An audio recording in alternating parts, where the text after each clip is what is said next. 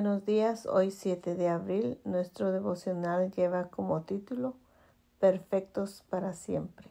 Y así, con una sola ofrenda, hizo perfectos para siempre a los santificados. Hebreos 10:14.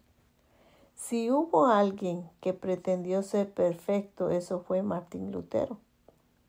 Para los teólogos de su época, el pecado se reducía a simples actos por lo tanto, el que quisiera ser perfecto solo debía abstenerse de cometer actos pecaminosos. Por eso el monje Lutero hacía jornadas de ayuno de hasta tres días y sus vigilias y oraciones excedían lo estipulado por las regulaciones litúrgicas de la Iglesia Popular.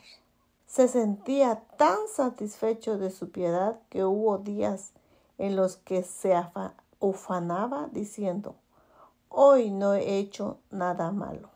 Años más tarde, al reflexionar en ese Lutero perfeccionista, el reformador se definía a sí mismo en estos términos. Yo era un monje bueno, respeté de tal manera las reglas de mi orden que puedo afirmar que si un monje hubiera llegado al cielo por su vida monástica, ese hubiese sido yo.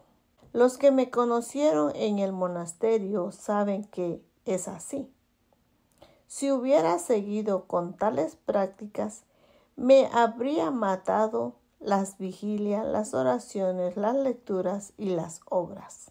En 1510, cuando visitó Roma por primera vez, mientras subía la famosa escalera de Pilato, besaba cada escalón y rezaba un Padre nuestro.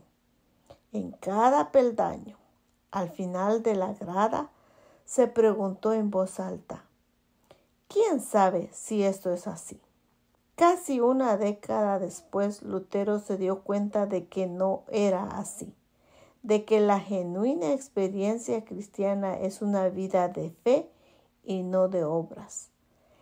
El texto de Romanos 1.17 le dio un nuevo sabor a su agreste espiritualidad. El justo por la fe vivirá. La experiencia cristiana no se fundamenta en lo que hacemos, sino en la fe, es decir, en creer en lo que Cristo hizo por nosotros. Si nuestros ayunos, oraciones, lecturas y demás ejercicios espirituales pudieran hacernos perfectos, entonces la muerte de Cristo no había sido necesaria, no tendría sentido. El libro de Hebreos declara, y así con una sola ofrenda hizo perfectos para siempre a los santificados.